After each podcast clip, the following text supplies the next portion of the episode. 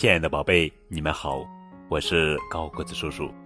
今天要讲的绘本故事的名字叫做《欢迎女王来做客》，作者是比特文莫瑞图。多让人高兴啊！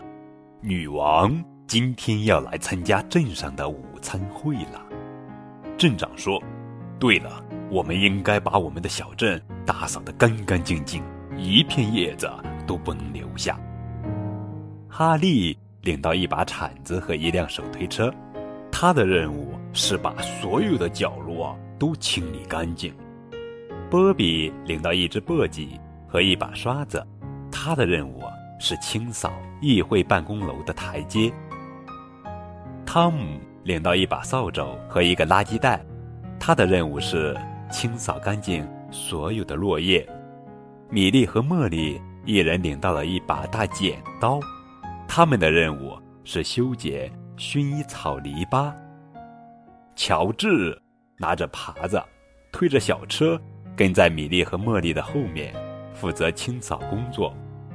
苏菲拿着一块布和一罐上光剂，她要把所有的铜器都擦亮。阿尔法穿上靴子。开始修剪议会办公楼前面的草坪。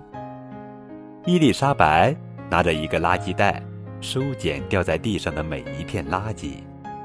杰克自愿在垃圾车上帮艾尼先生的忙，他负责收集所有的垃圾袋。美格穿上了工作服，他的任务是帮助工匠刷漆。汉弗利拿了一只桶和一把铲子，他的工作可重要了。负责清理所有小动物留下的脏东西。至于镇长嘛，他的工作是四处巡查，适当的时候给一些建议和鼓励。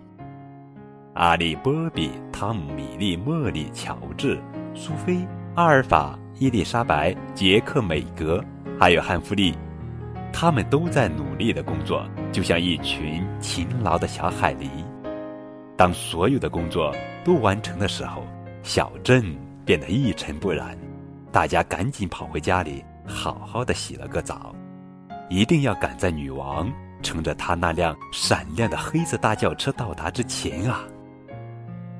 女王来了，女王说：“你们的小镇真美呀，它是不是总是这样干净呀？”“嗯，是，”其实不，那个有时候，嗯，米莉和茉莉最后鼓起勇气说：“我们是专门为您打扫的呀。”女王开心地说：“我真是太荣幸了，谢谢你们。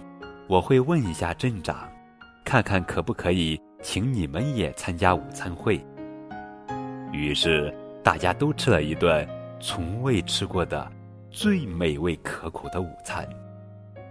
当女王要起身离开的时候，她说：“等你们到我的镇上来的时候，你们一定要和我一起吃午餐呀。”